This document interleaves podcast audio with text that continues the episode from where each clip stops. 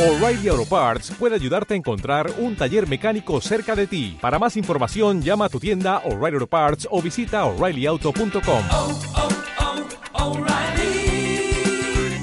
oh, Parts. Buenos días y bienvenidos al canal Historias bélicas que merecen ser contadas. Hoy vamos a ver qué les ocurrió a los tres jerarcas alemanes más importantes de todo el país durante la Segunda Guerra Mundial. Y vamos a empezar con el primero de ellos, con Himmler, siendo el jefe de las SS y también ministro de Interior, entre otros cargos de diversa índole. Nos encontramos en Alemania en mayo de 1945, en la que su capital, Berlín, ya estaba ocupada por los rusos y había caído oficialmente el 2 de mayo de 1945. Mientras tanto, Himmler había huido de la ciudad una semana antes y había estado principalmente por los alrededores de Hamburgo intentando ponerse en contacto con los altos mandatarios norteamericanos o ingleses. Tras ver que estos no iban a recibirle, Himmler se inventó una identidad falsa haciéndose pasar por un sargento del ejército alemán y huyó junto con una comitiva pequeños leales desde la ciudad de Flensburgo hasta la ciudad de Luneburgo, donde finalmente fue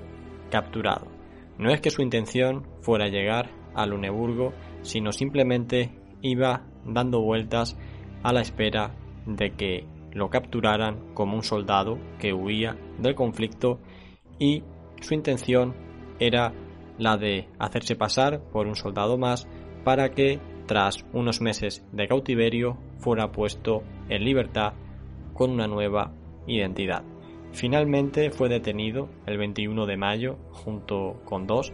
de sus ayudantes y fueron trasladados a un campo de prisioneros del cual fueron moviéndose de uno a otro en función de la organización de los aliados, hasta que finalmente el 23 de mayo fue llevado al último campo donde estuvo el 31 campo de interrogaciones civiles cerca de Luneburgo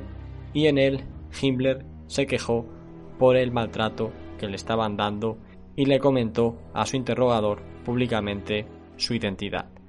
Rápidamente su interrogador, el capitán Thomas Sylvester,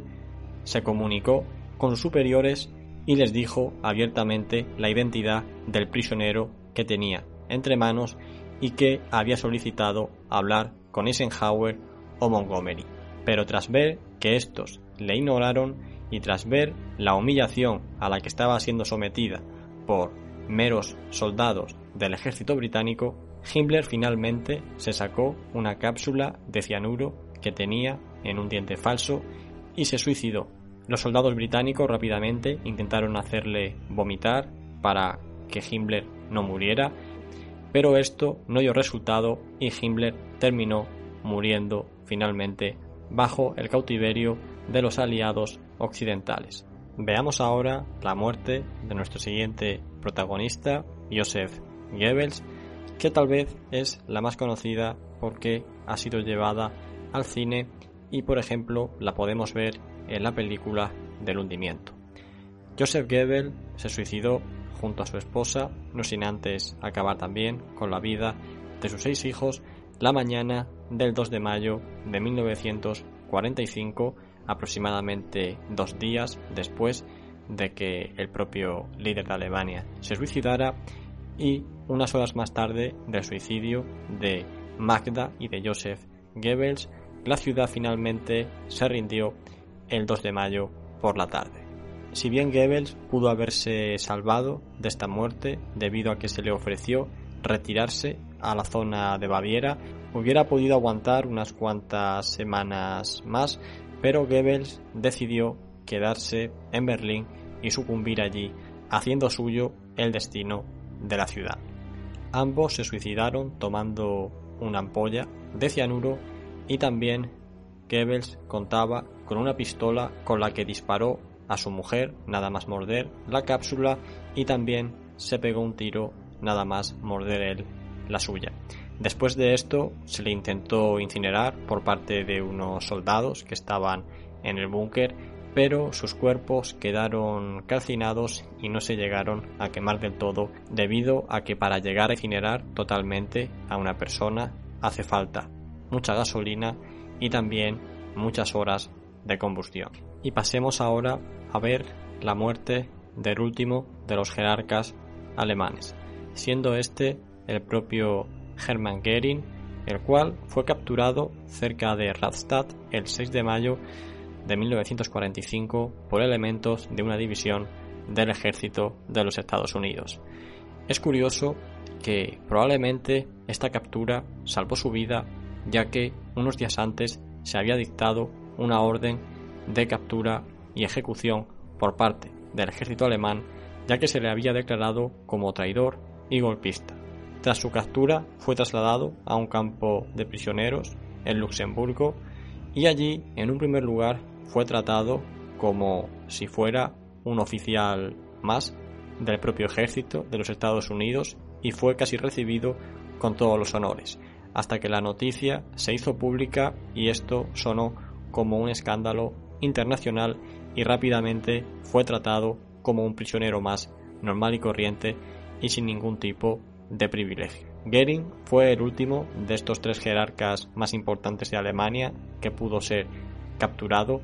y se le metió en una cárcel para finalmente ser juzgado en Nuremberg. El juicio de Goering duró concretamente desde noviembre de 1945 hasta marzo de 1946, un total de 218 días. Finalmente Goering sería sentenciado a muerte y él, si bien quería morir, fusilado, no se le dejó y se le sentenció a morir en la horca, lo que él consideraba como una muerte de un vulgar ladrón sin ningún tipo de honor militar, como hubiera sido el fusilamiento. Pero Goering, que durante su cautiverio y mientras había durado el juicio, había alentado a sus compañeros a que se mantuvieran firmes y no vendieran lo poco que les quedaba por intentar salvar la vida, consiguió finalmente que le pasaran una cápsula de cianuro escondida en un bolígrafo, el cual consiguió de sus pertenencias que previamente se le había confiscado al haberlo hecho prisionero y se dice que el guardia estadounidense que lo custodiaba le ayudó e hizo la vista gorda a cambio de un pequeño soborno que le hizo Goering, el cual consistía en un reloj de oro. Así que, tras enterarse del día exacto en el cual se había dictaminado su muerte por la horca, apenas unas horas antes de que llegaran a por él para llevarlo a la horca, Goering se suicidó el 14 de octubre de 1946, siendo esta, por decirlo de alguna manera, la última victoria del antiguo OAS de la Fuerza Aérea Alemana. Y bien, hasta aquí el vídeo en el que hemos visto el destino final de cada uno de estos jerarcas alemanes. Si te ha gustado, suscríbete. Nos vemos en el próximo.